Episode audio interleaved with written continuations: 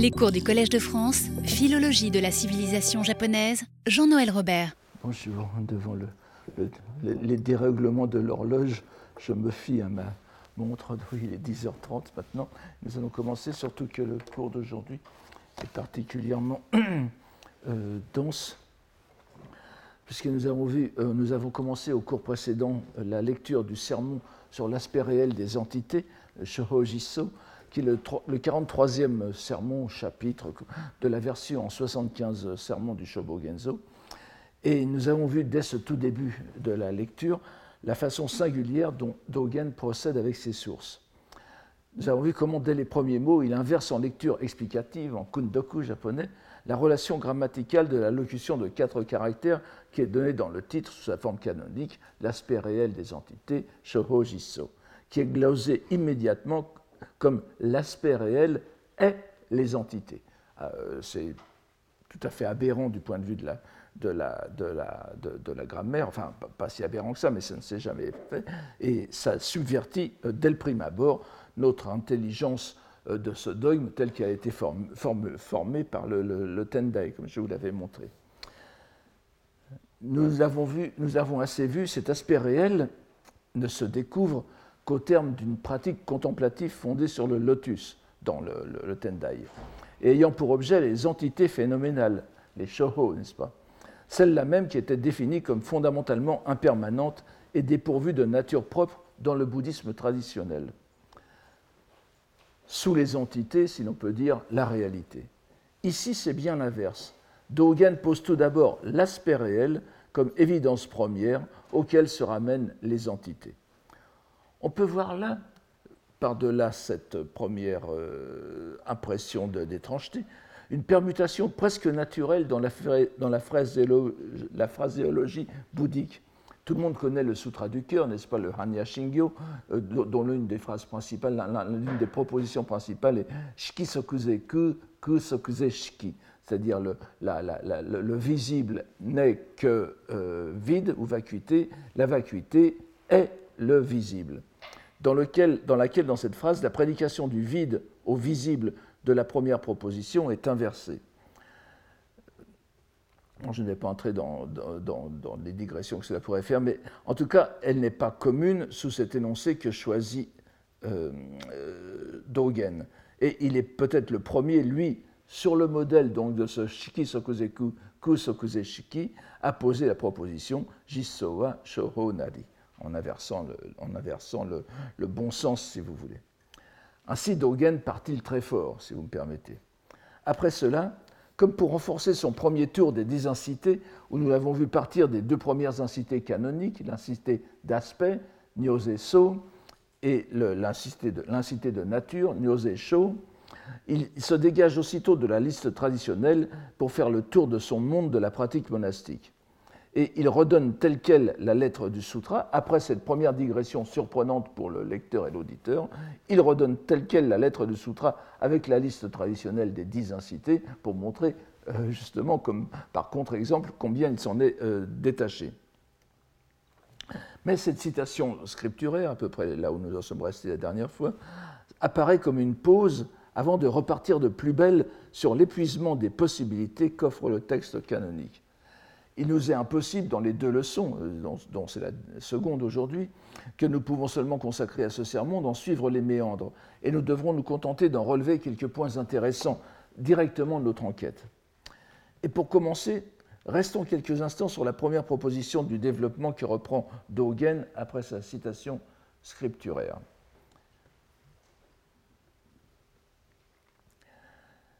L'absolue égalité, d'origine et de fin telle qu'elle, telle qu'elle est dite par l'ainsi venu, est l'auto-énonciation de l'aspect réel des entités. Vous voyez qu'il y a euh, des choses assez surprenantes dans, l'énoncé même de cette phrase. ce que je traduis par l'auto-énonciation, c'est zido shu de la dernière ligne, les, trois derniers caractères chinois que vous voyez ici, euh, sur lesquels je, reviens tout de suite. Et vous voyez que tel qu'elle est dite par l'ainsi venu traduit ici Nyoraido.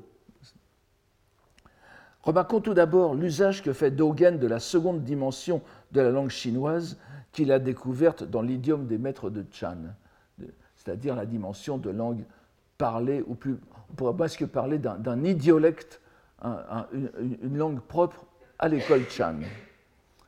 Un usage remarquable qui consiste, comme dans le vocabulaire poétique du Waka, à sursaturer les termes qu'il utilise, au point que la traduction en devient extrêmement ardue.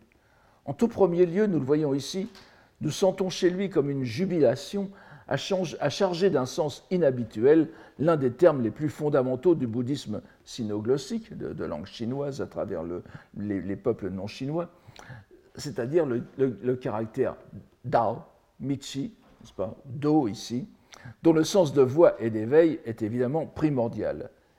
Il y joint le sens du chinois parlé tel qu'il apparaît dans les textes Chan des, dynasties des Tang et des Song, donc à partir du 8e, 9e siècle euh, et après, n'est-ce pas, jusqu'au donc 10e, 12e siècle pour les Song. Et euh, ce, sens du chinois parlé qui deviendra usuel dans les romans chinois, dans les grands romans chinois des Ming et des Qing, n'est-ce pas Donc Tao euh, en chinois se lirait dans ce cas-là Yu en japonais, et ça veut dire dire, parler. Ce n'est plus la voix ni l'éveil. Donc vous voyez qu'on on charge déjà ce, Tao qui avait déjà en chinois le sens fondamental que l'on connaît, plus les sens du sanskrit marga et bodhi et pratipad, devient en plus chargé d'un sens de, chinois, euh, de chinois moderne. Donc c'était un usage fort restreint avant le Chan et il était pratiquement inexistant au Japon à l'époque en dehors des textes zen, mais Dogen en fait désormais un usage immodéré. Nous le voyons dès les premiers mots de ce paragraphe avec la locution Nyoraido. Les moines versés dans le style chinois ordinaire des textes bouddhiques ne comprendront cette expression, et avec raison, que comme voix de l'ainsi venu, la voix de l'ainsi venu, ou bien l'éveil de l'ainsi venu, euh, et, que nous pourrions considérer comme une variante de Butsudo, n'est-ce pas, la voix de Bouddha, l'éveil de Bouddha, que l'on trouve euh, constamment, constamment dans les textes bouddhiques. Euh, mais euh, Nyoraido est plus rare que Butsudo. Mais Dogen, prenant le sens du chinois moderne en plus du sens classique, moderne pour son époque, multiplie par deux les possibilités sémantiques de la locution Nyoraido, qui peut alors signifier voix d'ainsi venu et parole d'ainsi venu. Dans le passage que nous avons, je, fais une incidente, je ne devrais pas parce que nous n'avons pas le temps, mais c'est exactement ce qu'a fait Matteo Ricci lorsqu'il euh, lorsqu'il a traduit le prologue de l'évangile de Saint Jean en, chinois. Il a, au commencement était le verbe, était le logos, il a traduit logos par tao, n'est-ce pas? Et donc vous voyez que c'est quelque chose qui est, euh, euh, qui est inhérent à la langue chinoise dès qu'on connaît le chinois parlé. Dogen a précédé Matteo Ricci de quelques siècles, puisque c'est autour de 1600 pour Matteo Ricci. Donc, dans le passage que nous avons sous les yeux, nous avons un excellent exemple de l'usage langagier de Dogen et de ses successeurs, où se superposent des sens qui ne devraient pas se trouver si l'on se fiait à ce qu'il faut bien appeler la grammaire. Il semble fort douteux que l'on puisse en bon chinois parler, comprendre tel quel ce Nyoraido comme l'absolue égalité d'origine et de fin dont parle l'ainsi venu. C'est ce que, ce que, le sens dans lequel le prend Dogen, n'est-ce pas? Mais si vous lisez à partir du sino-japonais normal, vous ne pouvez pas comprendre comme ça. Mais tout le monde sait que Dogen le lit comme cela. On le sait par l'usage de son, de, par, par l'habitude, par sa lecture, n'est-ce pas? Et à plus forte raison, bien sûr, déjà en chinois, ça ne serait pas, ça ne serait pas, ça serait difficilement possible, mais encore plus, encore moins possible en japonais. Dans la phrase que nous avons ici, seul le sens de voix d'ainsi venu serait pertinent. Mais nous voyons que, fort subtilement, en commençant cette phrase par iwayuru, iwayuru, dont euh, le, dernier paragraphe, qui, qui, correspond en chinois, suowei, c'est ce qui veut dire le c'est-à-dire ou bien ce que l'on dit ou ce que l'on appelle. Donc, euh, nous savons aussi que ce Iwayuru, euh, par l'usage que nous avons vu de Dogen la dernière fois, il, reprend, bien ce Iwayuru dans le sens du sutra qui est Suowei. Donc, ce qui correspond parfaitement presque à une phrase, la phrase chinoise correcte qui, serait, qui équivaudrait à Nyoraido, serait Julai Suo Dao, si on veut dire dans le sens de ce que le Bouddha dit. Mais disons que Dogen le, glose ou le préglose par Iwayuru, c'est-à-dire qu'il indique comment il faut comprendre ce Do. Donc il annonce volontairement ou non, je pense que c'est volontaire, puisque nous voyons bien que Dogen, vraiment, euh, c'est avant tout une conscience du langage, n'est-ce pas? Il, nous annonce la façon dont il faut comprendre Nyoraido. Il est aussi très intéressant de voir que notre moine, en reprenant son développement, commence par la dernière des dix incités. Cette absolue égalité du, début et de la fin, du commencement et de la fin, de la racine et de l'extrémité, c'est la dixième et dernière. et euh, qui, comme son nom l'indique, et là il, faudrait se référer à un article que j'ai écrit là-dessus, mais on n'en a pas le temps de, le faire, la dixième incité, la dernière, comprend en elle toutes les autres et les récapitule. Cette récapitulation concerne d'une part les neuf incités précédentes, ainsi que nous rappelle ce poème à, thème bouddhique de Jien, n'est-ce pas, un Shakyoka de Jien, Kokonotsu ni hirakishika domo tachigaeri minashitotsu zo meguri irinuru. Hmm. Les portes, je vous traduis, les portes qui en neuf se sont ouvertes, donc les neuf incités précédentes, n'est-ce pas, au moment du retour, reviennent toutes à entrer par la seule et unique, littéralement, euh, sous-entendu, la seule et unique incité, la seule et unique vérité. Nous allons voir que c'est une idée que reprend Dogen.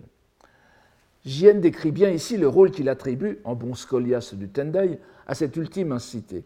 Elle est le lieu de réintégration de l'ensemble de la contemplation qui s'est déroulée tout le long du phénoménal, puisque les neuf incités précédentes sont, une façon de parcourir le regard qu'ont les Bouddhas de parcourir, du regard l'ensemble du, du phénoménal, pour aller justement au-delà de ce phénoménal qui est la réalité, l'aspect réel, n'est-ce pas, le gisso. Remarquons en passant que Jien conserve bien dans ce poème l'idée selon laquelle ces incités sont différenciés par niveau de contemplation. Le contraste entre 9 et 1 l'indique suffisamment. Vous voyez que Minashitotsunizo, Meguri Irinu, donc parle, elle, fait le tour et elle revient au point de départ, c'est vraiment le, regard qui, se, qui, qui parcourt le phénoménal. Il y aurait plusieurs wakas qui mériteraient d'être cités ici pour esquisser la façon dont cette dixième incité était conçue à l'époque de Dogen, au moment en tout cas où il s'initiait aux doctrines du Tendai sur le mont Hiei et où il composait lui-même des poèmes sur le lotus. Mais nous n'en donnerons que deux autres, intéressant directement notre propos, vous allez voir pourquoi, pour la compréhension qu'ils reflètent. Le premier est de Yoshitsune. je ne, je ne, je, ne, je ne, reviens pas euh, sur, ces, sur, ces, poèmes, sur les poètes eux-mêmes. Voici donc, je, vous donne simplement ma, traduction, n'est-ce pas? Et vous voyez encore une fois le shitotsuzo, n'est-ce pas? L'unicité derrière la, diversité. Même comprenant parfaitement que la rosée de la fin, sue no ou de l'extrémité, avec la goutte du début, moto no shizuku.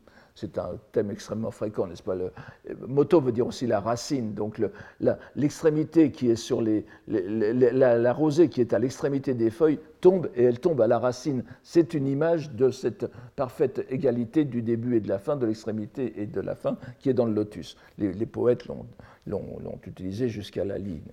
Donc même comprenant parfaitement que la rosée de la fin avec la goutte du début ne fait qu'un, ma manche en est trempée.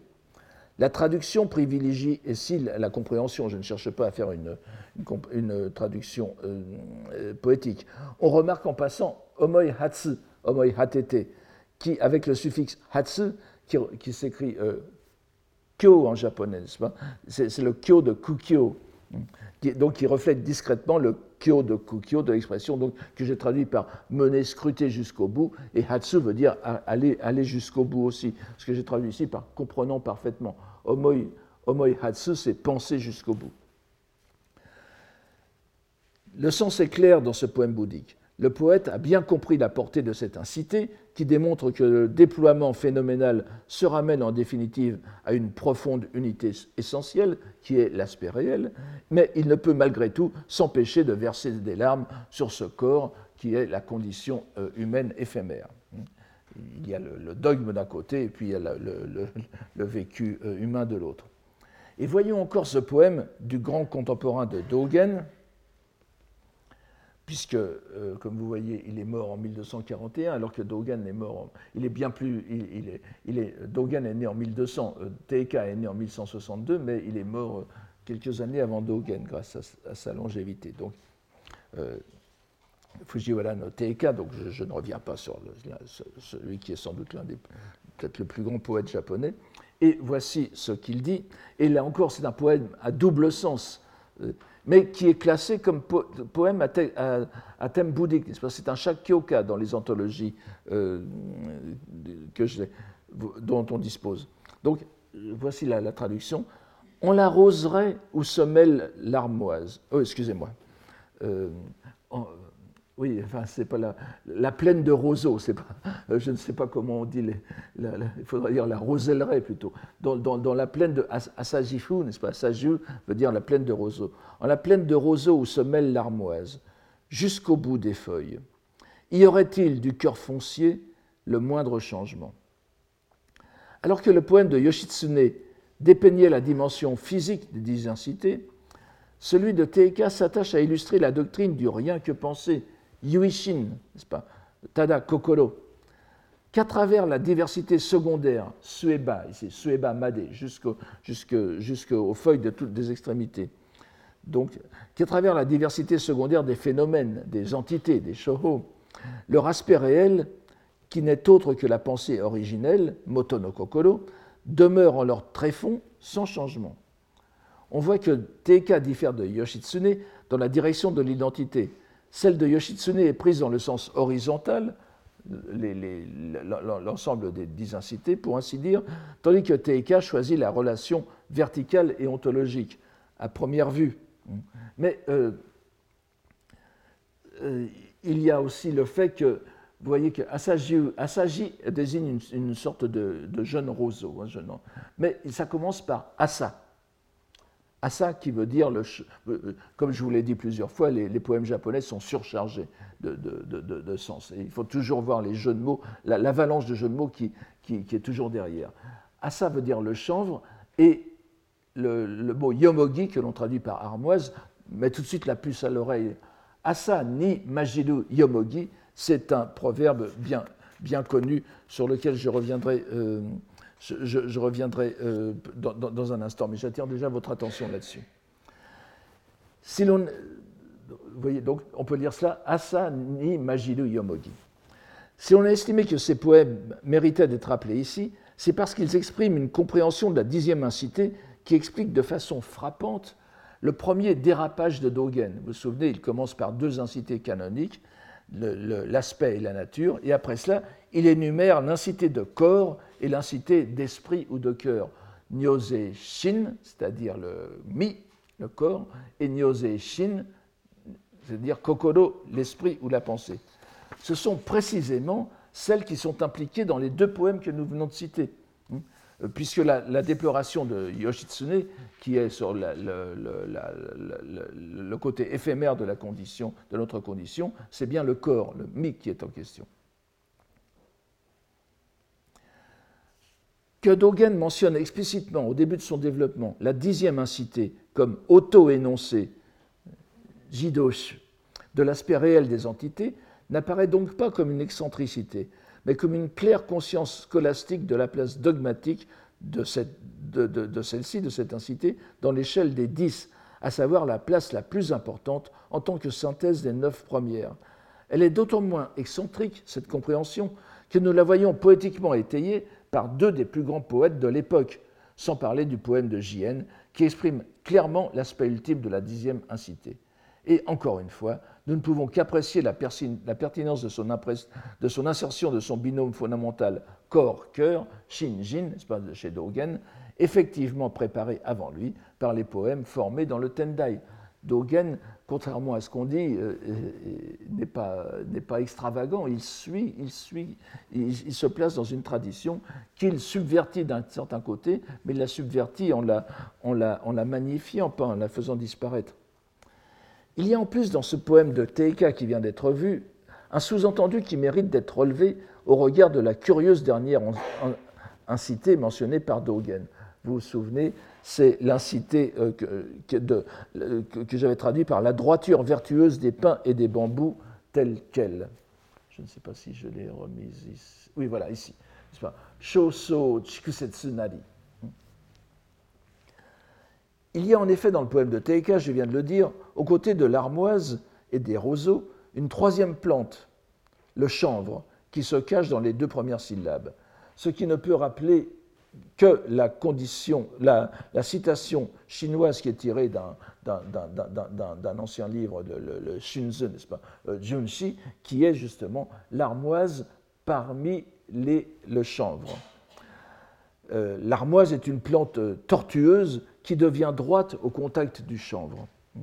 Le sens caché du poème de Teika, pourtant présenté comme Shakyoka, je l'ai, c'est un poème à thème, bouddhique, et explicitement consacré à la dixième entité, est que le cœur droit ne saurait changer.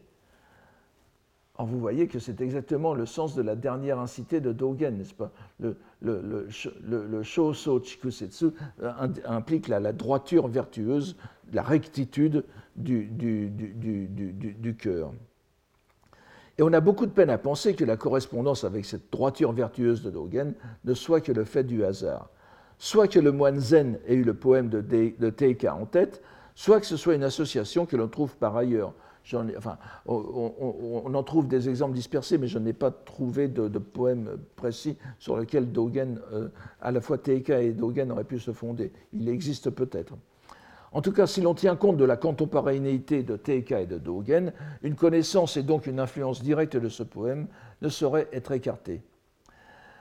Ne nous attardons pas trop sur la, locution euh, Jidoshu, n'est-ce pas, qui est reprise ici. Euh, Jadi Jido Shunari, que, que je, rends par auto-énonciation, le caractère le dernier caractère de ce, trinôme, n'est-ce pas, c'est toru, euh, signifie aussi la saisie conceptuelle. Traduit un sanskrit euh, grahati, n'est-ce pas? Saisir, saisir par la main ou la pensée. Et do, ici encore une fois, est pris dans l'évidence du chinois parlé c'est aberrant du point de vue euh, du chinois classique, c'est aberrant du point de vue de la, terminologie bouddhique traditionnelle. Doshu pourrait vouloir dire l'appréhension, la, prise de, de, la voix ou de l'éveil. Or, ici, ça veut dire euh, s'énoncer, énoncer quelque chose, et avec J avant, donc énoncer soi-même, n'est-ce pas?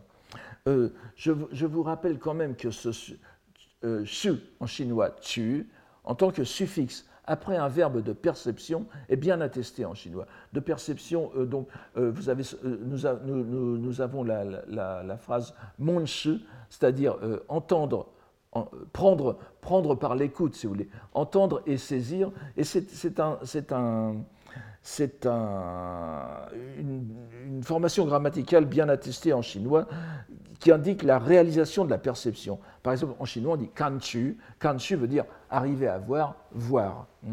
Et donc, euh, ce n'est pas, une, encore une fois, une extravagance de Dogen. Simplement, dans un, dans un contexte japonais, ça devient incompréhensible. Il faut, euh, ça, devient, encore une fois, un idiolecte de Dogen.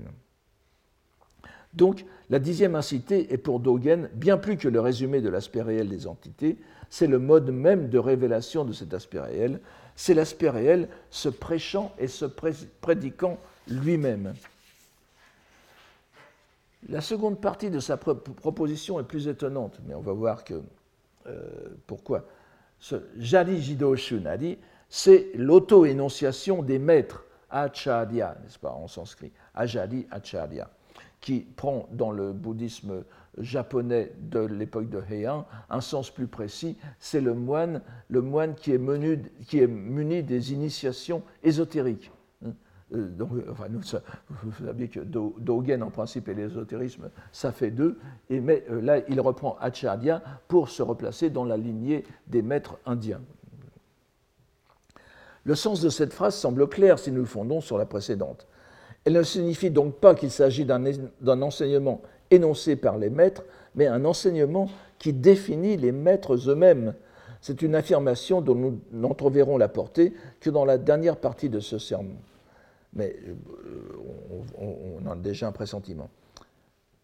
Certes étonnante comme assertion, mais nous en, nous en avons vu l'esquisse dès la première phrase du sermon, la réalisation présentielle, n'est-ce pas, le genjo, des Bouddhas et patriarches, Busso, est l'aspect réel, scruté, réel, scruté jusqu'à son terme, Gojin no Jiso Nadi. Busso, Bouddha et patriarche, patriarche en tant que Bouddha, Bouddha en tant que patriarche, euh, ça, a les trois sens chez Dogen, il faut les distinguer à chaque fois, mais on voit que euh, Jadi ici reprend cette idée de Busso dans le même contexte. Il convient donc de prendre Busso et Jadi comme des synonymes. Et il faut attirer dès maintenant l'attention sur le caractère décisif de cette affirmation, dont on, verra qu'elle est nécessaire à la compréhension du dogme sur la prédication de la loi par l'inanimé, qui est certes traité dans un sermon à part, ce sera le, sujet du cours d'après la semaine prochaine, mais qui sous-tend l'ensemble de la pensée de Dogen. Nous reviendrons bien sûr sur ce thème. Les phrases suivantes développent, semble-t-il, la même idée sur l'acharya en le ramenant à l'identité avec les Bouddhas. Je je continue de lire Dogen, n'est-ce pas? Il s'agit d'une pratique, d'une pratique studieuse, sangaku, en égalité une. Il faut lire ito ici. Et parce que la pratique studieuse est en égalité unifiante, ito narunga yueni, le seul un Bouddha avec un Bouddha est l'aspect réel des entités. Constamment, Dogen, je vais vous faire un petit, résumé à la fin en, en, caractère latin pour que vous voyez mieux, n'est-ce pas?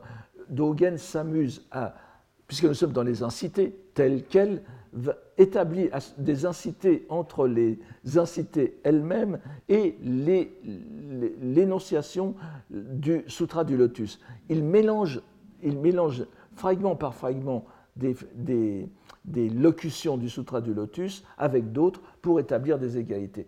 Yuibutsu, Yobutsu, c'est le début de la phrase. Seul un Bouddha peut scruter avec un autre Bouddha, mais il, l'arrache du contexte, il en fait une espèce de brique de son Lego, euh, de son prédicatif, et il, l'identifie au Shohojiso, c'est-à-dire à, à, l'aspect réel des entités. Vous voyez que euh, c'est encore une fois un jeu constant avec la lettre du, du, sutra. Comme on peut s'en douter, il serait bien difficile de tenter ne serait-ce que de résumer ce sermon. Cela nous mènerait à nous écarter trop loin du but de notre enquête, malgré l'intérêt du sujet. Notre but est de montrer l'usage qu'il fait des rapports langagiers afin de développer son, sa pensée. Nous allons donc nous cantonner à quelques passages exemplaires de sa méthode, tout en nous arrêtant aussi à des énoncés qui donnent des indications sur les intentions plus précises de Dogen. Nous pouvons diviser ce sermon en deux grandes parties avec une transition. Une première partie qui se présente comme une exégèse foisonnante, vous en avez un exemple ici, de la lettre scripturaire. Ensuite, une sorte de, de transition qui euh, clarifie la position de Dogen sur la nature des expédients et euh, il va en profiter pour euh, faire un tour d'horizon des trois doctrines de, de, la Chine et du Japon. Et ensuite, une seconde partie centrée sur les enseignements des maîtres de Chan chinois qui montre une nette séparation de l'exégèse intégrée de la première partie. Dans cette seconde partie, l'occultation relative de la lettre du sutra ne doit pas faire oublier la préoccupation première, la mise en évidence de l'aspect réel des entités, c'est le, titre du sermon, qui est présenté comme inséparable de la méthode de pratique et de, prédication des maîtres Chan évoqués par, par Dogen.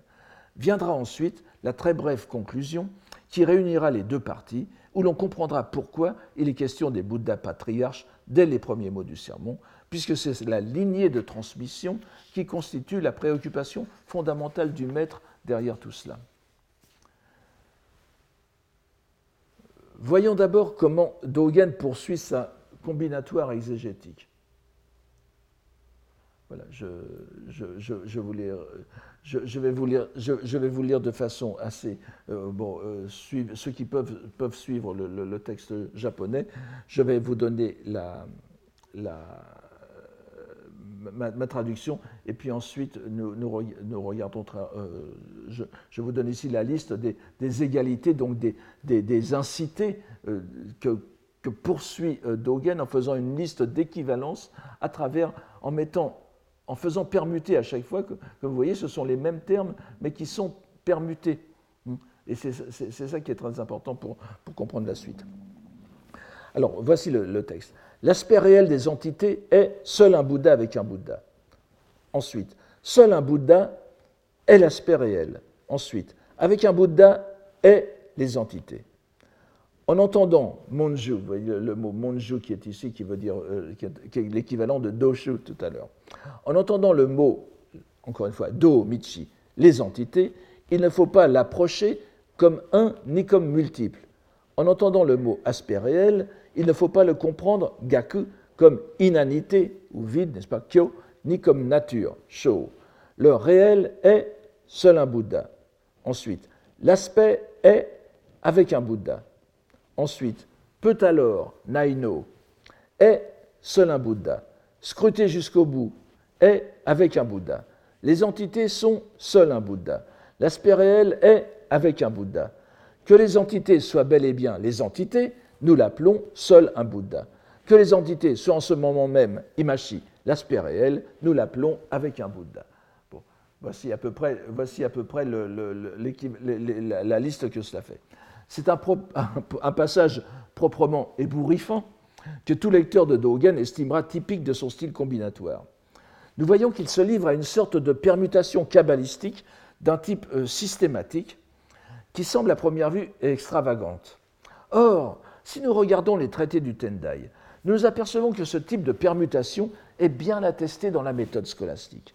Elle se trouve dans les textes de Juyi Chingi Tendai Daishi, le, fondateur du VIe siècle, mais aussi dans, les le premier compendium scolastique Tendai rédigé au Japon, dont je vous donne le titre ici, euh, le, compendium des doctrines de l'école du, du, Lotus, Tendai, de Gishin, c'est-à-dire le disciple de Saicho, du fondateur de Tendai nous n'aurons pas euh, le temps d'exposer la savante doctrine des correspondances entre les dix incités et les trois vérités, parce que ces permutations servent à ça, n'est-ce pas?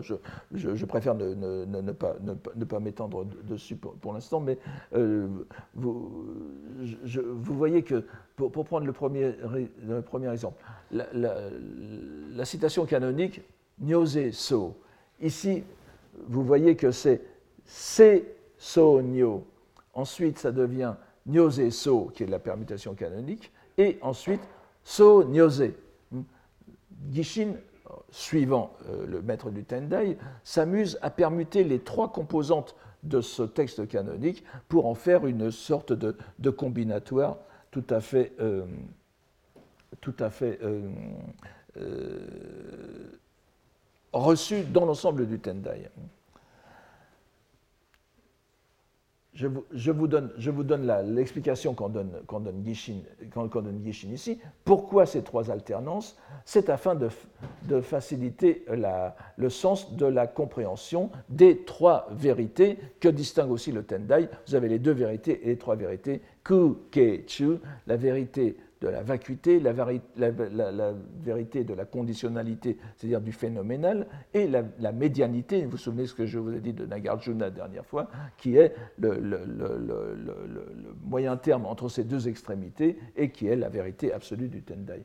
Donc ces trois permutations, puisque vous avez des trois caractères, vous avez des séries de permutations, en réalité, euh, ça nous mène dans une pratique contemplative propre au Tendai qui est extrêmement euh, complexe. Je, n'insiste pas euh, là-dessus. Donc il faut se, garder d'aller plus loin, mais vous voyez qu'il est important de comprendre que ces permutations ou alternances que Gishin appelle ten, n'est-ce pas, euh, euh, euh, euh, sont en réalité des méthodes de méditation, encore une fois fondées sur cette exégèse par contemplation de la pensée, Kanjin Shaku, vous vous en souvenez, j'en ai parlé la dernière fois, puisque nous voyons que c'est la lettre du sutra qui est l'objet de, cette permutation. En se livrant à la, voici la conclusion n'est-ce pas, de, ce, passage un peu complexe, en se livrant à la combinatoire que nous, de, avons vu dans l'extrait précédent, Dogen ne fait que prolonger cette méthode de permutation fondée sur les doctrines du patriarche du Tiantai.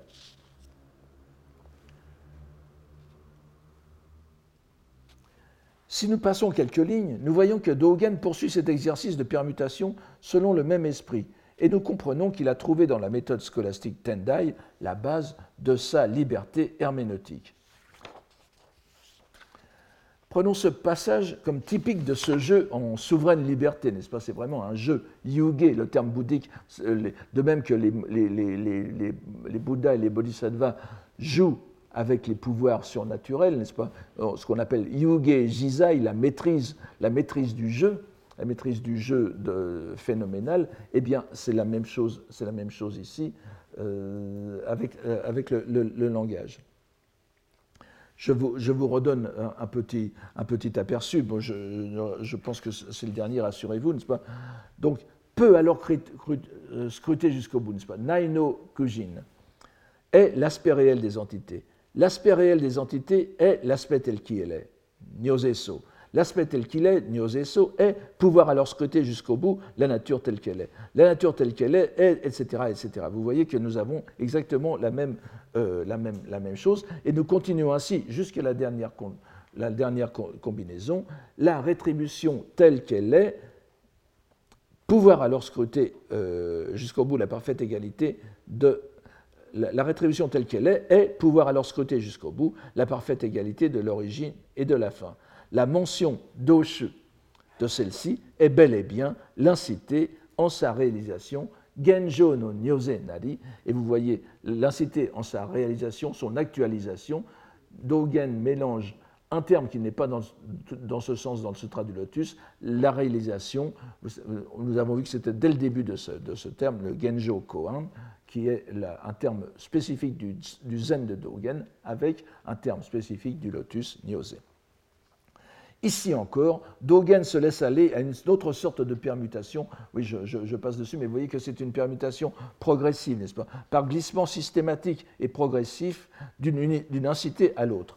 Et nous voyons que l'aboutissement, Genjo no Nyose, est une reprise modifiée de la première proposition du sermon, Busso no Genjo wa Gujin no Jisso Nadi, la réalisation, la présentisation des Bouddhas et patriarches est euh, l'aspect réel mené scruté jusqu'au bout.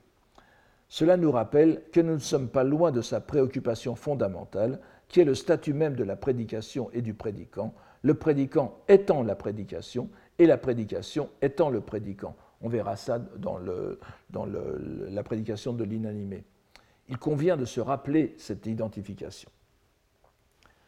Avant d'aborder un premier tournant dans la, progression du sermon, voyons brièvement, bien qu'il soit très difficile de le faire brièvement dans ce passage, tant ce passage est délicat, un paragraphe qui nous donne un excellent exemple du, du jeu langagier de Dogen, bien qu'il soit délicat de l'interpréter trop formellement encore une fois, c'est quelque chose que je, suggère, mais je, pense que les, arguments sont, convaincants. Il part d'une citation du Lotus provenant des stances qui suivent la liste des identités. C'est ce que j'ai mis entre guillemets ici, n'est-ce pas? Butsu Naino Chizeji. Alors, la citation Moi-même et les éveillés des dix Orients avons pu alors prendre connaissance de ces choses. Et Dogen poursuit. S'il en est ainsi, le moment précis, je, passe sur ce, terme de cet idiolecte Chan, le moment précis du pouvoir alors scruter jusqu'au bout est le moment précis du pouvoir alors prendre connaissance de ces choses. Ils sont pareillement, euh, ils sont, ils sont pareillement euh, des faces, men men, du temps de l'étang, Euji un terme fondamental chez, Dogen, je ne peux pas m'y arrêter ici.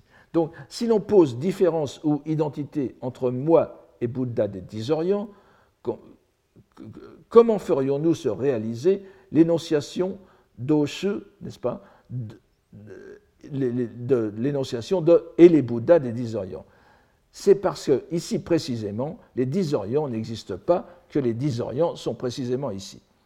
Et alors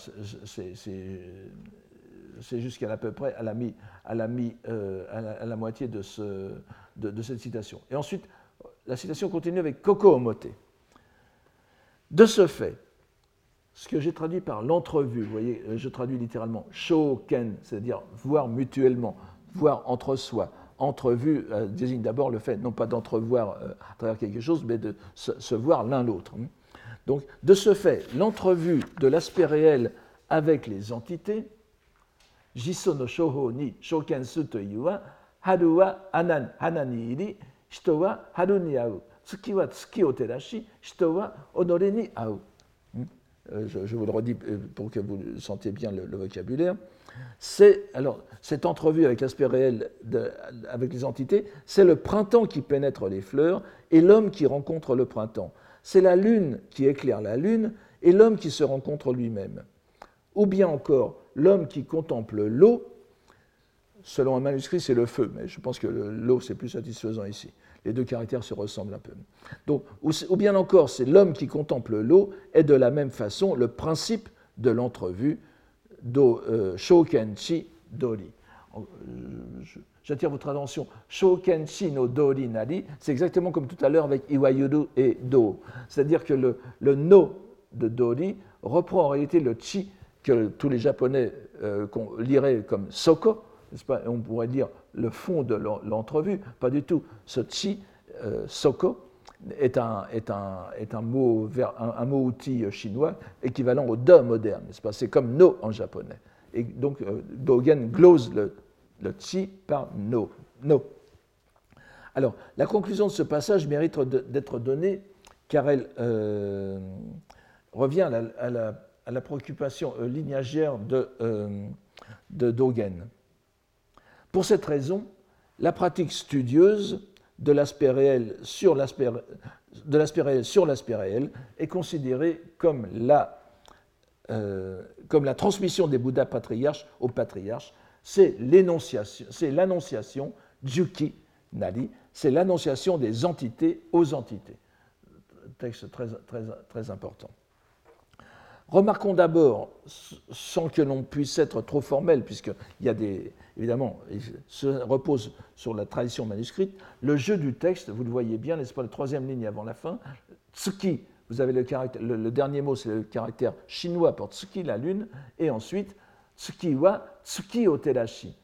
C'est-à-dire, euh, la lune est réécrite en caractère syllabique. De, même, vous aviez tout à l'heure, euh, troisième ligne, début de la troisième ligne, avant la fin, haru wa hana ni iri, shito wa haru ni au. Haru, shun, écrit en caractère chinois, et ensuite en caractère japonais, en syllabe japonais. Quel peut bien être le sens de cette alternance Sinon un écho du waka comme pratique bouddhique?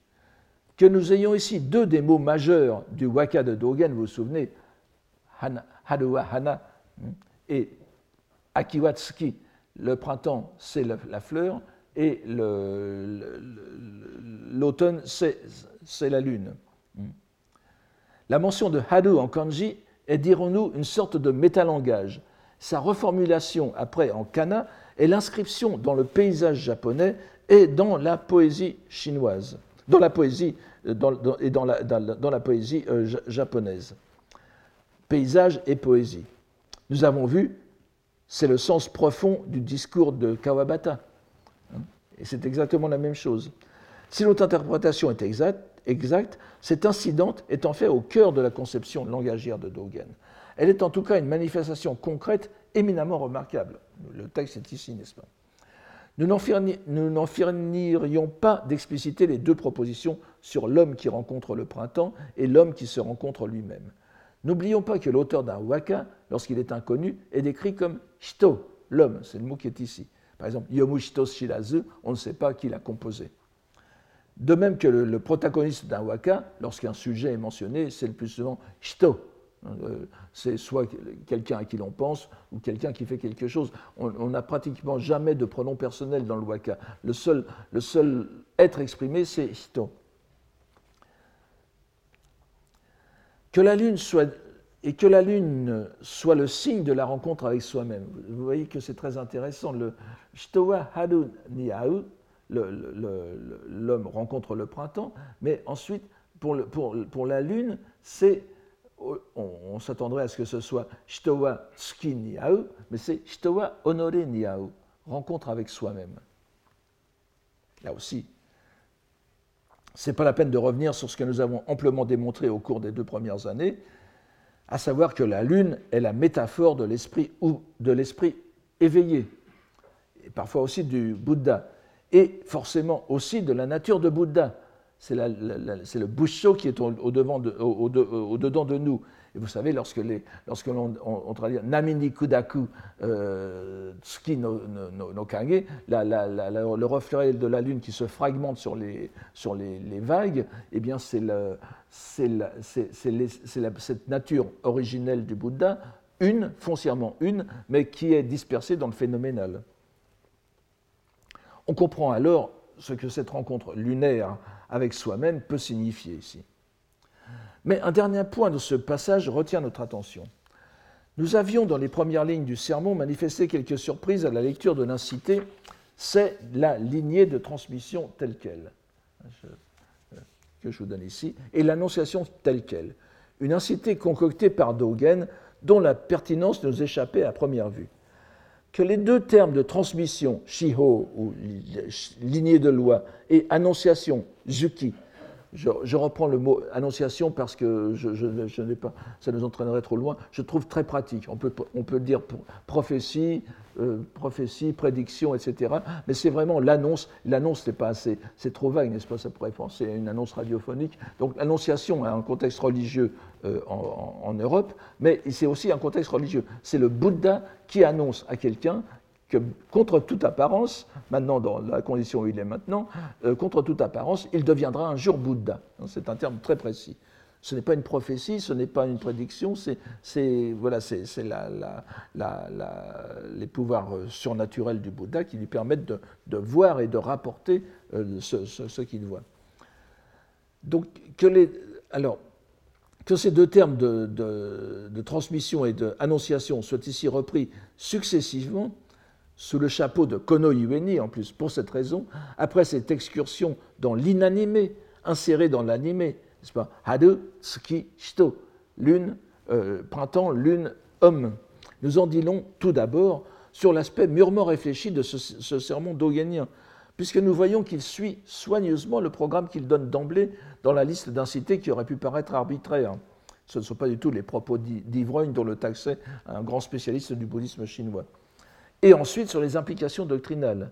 Que ce soit les entités ici qui confèrent l'annonciation, les choses donc si vous voulez, immédiatement après l'évocation des lignées de patriarches, dans le prolongement du propos sur la Lune au sein de l'homme, ne peut apparaître que comme, une, évocation de l'obtention future de la bouddhéité, non seulement chez l'homme, mais aussi chez l'inanimé. Que ce soit l'inanimé des entités qui confère l'annonciation est compréhensible si l'on considère que l'inanimé est capable de prêcher la loi. Mujo Seppo, c'est le titre du sermon que nous allons voir bientôt. Nous voyons donc ici l'extrême cohérence du propos de Dogen.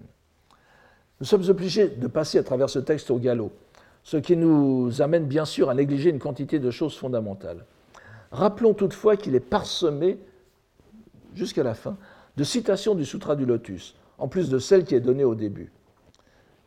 Citation tirée du chapitre 2, le Hobembon, mais aussi d'autres chapitres, jusqu'à ce que Dogen fasse intervenir une autre citation, toujours lotusienne, qui va donner une nouvelle inflexion au développement de son argumentation. Je vous la donne ici. Euh, en réalité, ce sont les deux derniers. Euh, c'est le second paragraphe, Ce sont les, huit derniers caractères qui sont pertinents. Kaiho, Kaiho, pardon, Kaiho et Jishinjiso donc je, vous donne la, traduction de l'ensemble, c'est que l'éveil complet et parfait, sans supérieur, de l'ensemble des êtres d'éveil relève toujours de ce sutra. Mina konokyo ni zokusu, shizoku shikyo. Ce qui va être aussi un, terme commenté euh, en long et en large par Dogen, mais je ne peux qu'en faire l'économie ici.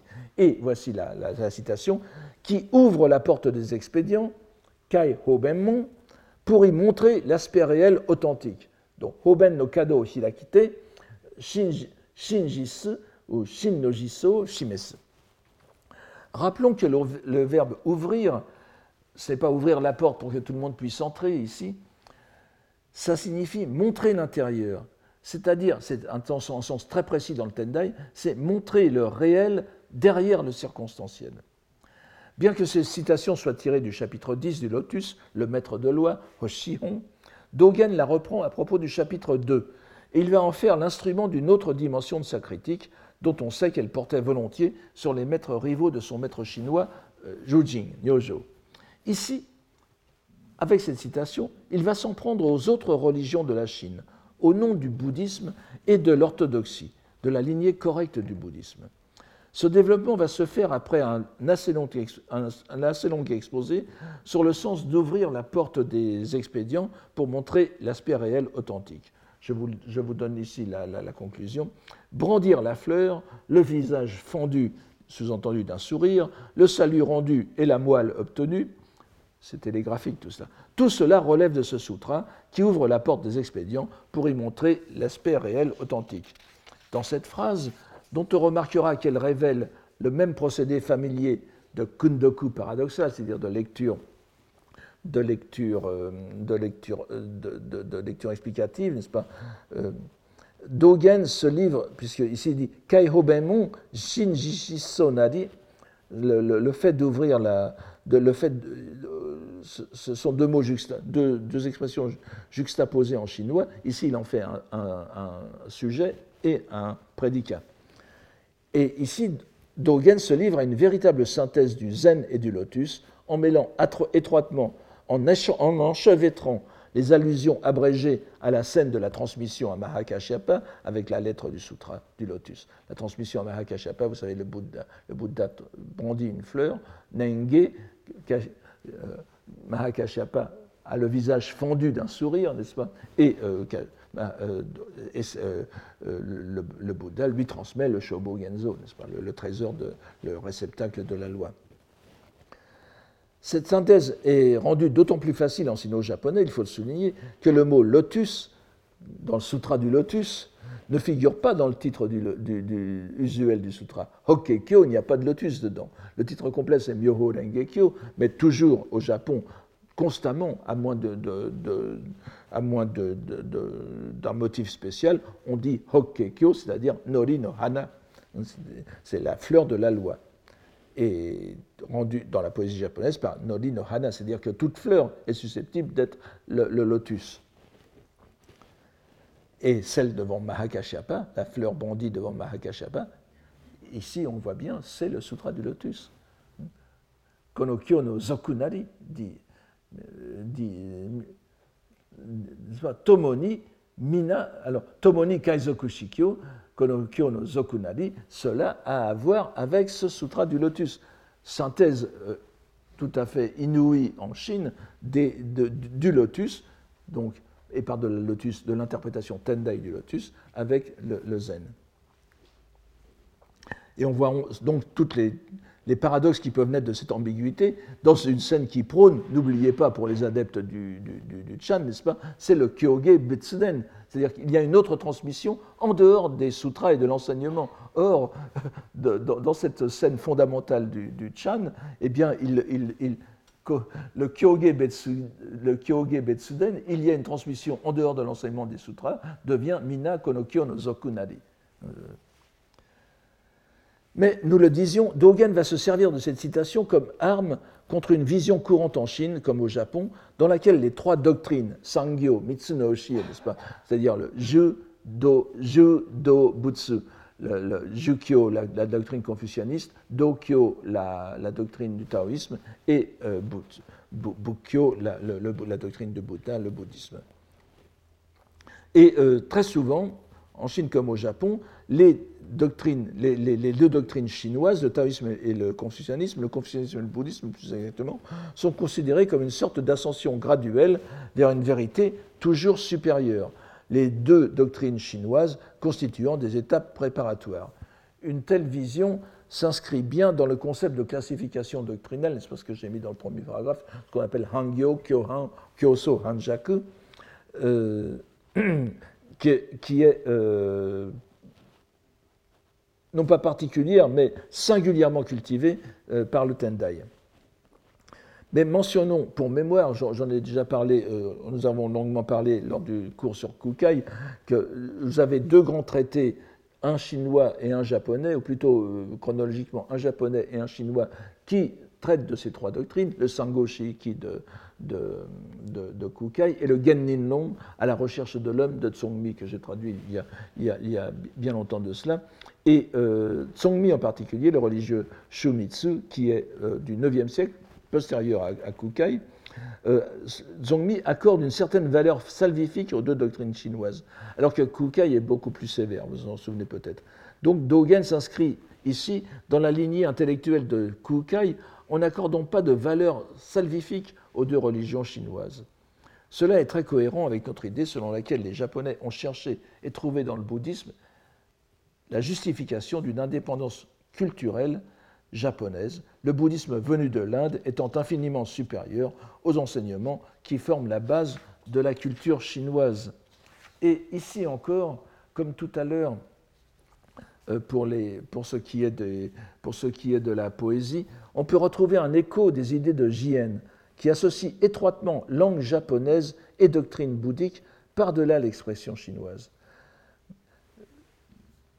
Lorsque je, n'ai pas, parler de ça, mais lorsque Tsuki ou Hadu est écrit d'un côté en caractère chinois et repris après en syllabes japonaises, Dogen ne fait que suivre un texte très précis de, de justement, de son, euh, donc, qu'il a, a, connu euh, certainement, puisqu'ils étaient de, familles relativement proches, et euh, donc il a sans doute connu ses, écrits, et les idées en tout cas, où Jien argue argue de la, du fait que le, que le, japonais s'écrit en kana pour le rapprocher du sanskrit, par-delà le chinois qui ne s'écrit qu'en caractère. On a longuement parlé de cela.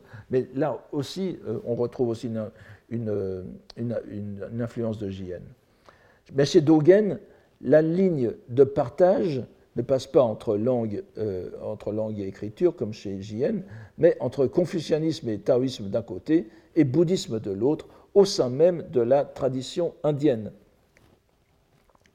On peut voir très clairement, d'après la transition par l'expression, canonique, révéler la nature des expédients pour montrer l'aspect réel authentique, que les deux doctrines chinoises sont comprises parmi les expédients bouddhiques. Ce sont des hoben. Et cela est d'ailleurs confirmé par l'expression euh, que je n'ai pas ici, mais euh, qui est donné euh, plusieurs fois par Dogen dans ce sermon, Nijo Gedo, les deux véhicules et les maîtres et, les voies hétérodoxes, qu'il emploie aussi à la fin de ses passages. Puisque les deux véhicules sont effectivement l'objet du dépassement prôné par le chapitre 2 du Sutra du Lotus, les deux véhicules, c'est-à-dire le, véhicule des auditeurs, hein, le petit véhicule, et le, véhicule des Bouddhas pour soi, des pratiques à Bouddha, et les hétérodoxes Gedo, normalement, ce sont les, brahmanes, si vous voulez, les, tenants de la, religion indienne traditionnelle, mais ici, on voit bien que pour Dogen, Gedo, c'est le bouddhisme, c'est le taoïsme et le confucianisme. Il les adapte, ce ne sont plus les doctrines non bouddhiques de l'Inde, mais les chinoises. Et voyons ce passage, qui commence par Shika Aledo. Alors, j'aime bien le. ah, est-ce que. Oui, Shika Aruni. Euh, alors, Kondai Daisokoku, on, fait lire euh, Tosen, mais évidemment on peut lire aussi Zusan, et c'est bien plus euh, parlant en japonais, Zusan no Tomogara, n'est-ce pas? Rakusho Shirazu, Hojo Mizu. Et cependant, donc cependant, c'est-à-dire malgré la révélation de la nature expédientielle de ces doctrines, une bande d'analphabètes, Zusan no Tomogara, je pense qu'on peut traduire comme cela, des gens qui sont incapables de, bien manipuler un texte, n'est-ce pas? Une bande, et très, euh, c'est, très méprisant, donc une bande d'analphabètes, de nos jours, dans le grand empire des Song, ne connaissant nul recours, rakusho, on pourrait le traduire aussi par point de chute, comme Mademoiselle Orimo, et ne voyant pas le lieu du trésor, alors ça c'est amusant, Hosho, euh, l'emploi, euh, Dogen l'emploie tout naturellement, mais c'est un texte très précis, c'est une allusion très précise au chapitre 7 du Sutra du Lotus sur la ville fantasmagorique, Keijo-hon, n'est-ce pas? C'est le lieu du trésor, c'est le lieu vers lequel va la caravane qui doit s'arrêter à un moment dans cette ville magique. Hosho, c'est un terme lotusien. Donc, ne voyant pas le lieu du trésor, tiennent pour discours inan vide les propos sur l'aspect réel et vont de surcroît étudier les propos de Lao Tzu et Chuang-Tzu qu'ils tiennent pour concordants ici avec la grande voix des Bouddhas et patriarches. Ils vont jusqu'à assurer que les trois enseignements concordent forcément entre eux, ou bien qu'ils sont comme les trois pieds d'un trépied qui s'effondrerait si l'un des trois venait à manquer. Comble de la bêtise que l'on ne saurait à quoi comparer. Dogen semble sincèrement indigné, vous le voyez, par cette idée déjà bien implantée en Chine et qui allait se répandre au fil des siècles, particulièrement sous les Ming, de la concordance des trois enseignements, Sankyo Ichi, c'est un terme qui intervient. Il la tourne en dérision en ces termes.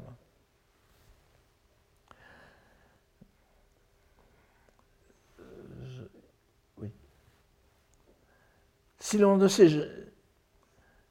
si l'on ne sait jamais en oui voilà. Oui euh, imada euh, jukyo dokyo shintankoku c'est l'Inde. Nitobura wazareba butsudo no fusoku to iwazu. Si l'on ne sait jamais en qui d'elle en Inde on ne dira pas que c'est un défaut de la part du bouddhisme. Si ces trois enseignements étaient immanquablement convergents vous voyez, Sankyo Ichi, hein, c'est le terme euh, reçu, étaient immanquablement euh, convergents. Au moment où la loi du Bouddha allait apparaître, l'école des confucianistes, la doctrine du Tao, aurait dû aussi apparaître en même temps dans l'Inde, hein, dans l'Inde à l'époque du Bouddha, puisque, ce sont les mêmes. Le bouddhisme, répète-t-il avec la même indignation, indignation je, ne pas. Le bouddhisme, donc, est né en Inde. C'est euh, Buppowa Saiten. Il n'a donc rien à voir avec les enseignements chinois. Et une expression comme la concordance des trois enseignements, encore une fois, Sankyo Ichi no Kotoba, Shojisu no Gonnon ni Oyobazu, ce n'est même pas, ce, n'est même pas du langage enfantin, n'est-ce pas? C'est une, et c'est les gens qui disent ça, c'est une bande de destructeurs de la loi, et Buppo no Tomogaranari. Il est vrai que ce semble être aussi l'avis du maître chinois de Dogen, Zhu Jing, mais son disciple japonais partage largement cette idée, déjà présente dans le Japon d'avant lui. À partir d'ici, le sermon de Dogen va se concentrer sur les enseignements des divers maîtres de Chan, il change d'orientation, qu'il s'est choisi comme référence. C'est la seconde partie du, sermon, je ne vais pas y insister. Et l'on note l'accentuation dans son discours des traits langagiers propres à l'idiolecte, à, la langue du Chan ou du Zen, au fur et à mesure qu'il s'éloigne de l'exégèse paradoxale du lotus. Il passe, pour ainsi dire, du rôle du scoliaste excentrique du Tendai à celui de maître de Chan. On remarquera cependant qu'il continue à faire des allusions au lotus et de brèves citations du sutra. Nous passons à travers le foisonnant discours pour arriver à la fin, où nous voyons répéter une idée esquissée à plusieurs reprises précédemment, celle de la rectitude de la lignée d'enseignement du zen, qui constitue en elle-même l'aspect réel. Le deuxième paragraphe, Shidubeshi, Jisoa Chakutsaku, So Sho no Sho Myaku Nari. Il faut donc savoir, Shidubeshi, avec le Shidubeshi en tête, n'est-ce pas, ça donne plus de force, il faut donc savoir que l'aspect réel est la droite lignée de la transmission légitime. Et nous comprenons ainsi le sens de la dernière incité paradoxale énumérée par Dogen au début de son sermon, c'est la droiture vertueuse des pins et des bambous tels quels. Ce que je vous ai mis en trois encore, je répète ça. La droiture et la, rectitude, sho, n'est-ce pas, le, sho myaku, tadashi, à laquelle il fait allusion, est celle de sa lignée d'enseignement. Nous voyons donc que son sermon est très loin d'être une glossolalie exaltée. Il annonce, oserons-nous dire, la couleur dès le début, et il suit très minutieusement le programme qu'il s'est imposé à partir d'un décalage, d'une altération de l'exégèse Tendai traditionnelle. Il utilise le lotus pour légitimer le zen, ce qui est très fort à mon sens. Et il va plus loin encore dans sa toute dernière ligne, reprenant jusqu'au bout, Gujin pourrait-on dire, l'idée de l'annonciation à laquelle il a fait par deux fois allusion. Les entités sont seul le Bouddha avec un Bouddha, scruté et pratiqué jusqu'à son terme. Seul un Bouddha avec un Bouddha, c'est l'incité des marques principales et secondaires. Il y a dans ce, des marques principales et secondaires. Ah oui, alors il va encore. c'est l'incité des marques euh, principales et secondaires caractérisant le corps d'un Bouddha. Vous voyez mots du quatrième, du quatrième paragraphe. Yuibutsu Yobutsu wa Nyose Sogo Nari. Or, qu'est-ce que c'est les marques principales et, secondaires Ce sont les 32 marques principales et les 80 marques secondaires qui constituent le corps surnaturel, surhumain du Bouddha. Vous voyez que,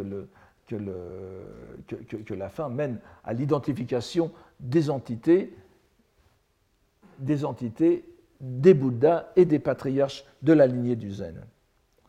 Il y a, dans ce sermon D'ailleurs, en plus, je vous le donne à la fin, une proposition singulière sur laquelle je ne me suis pas étendu à propos de la citation sur l'ouverture de la porte des expédients, et proposition sur laquelle Dogen n'insiste pas.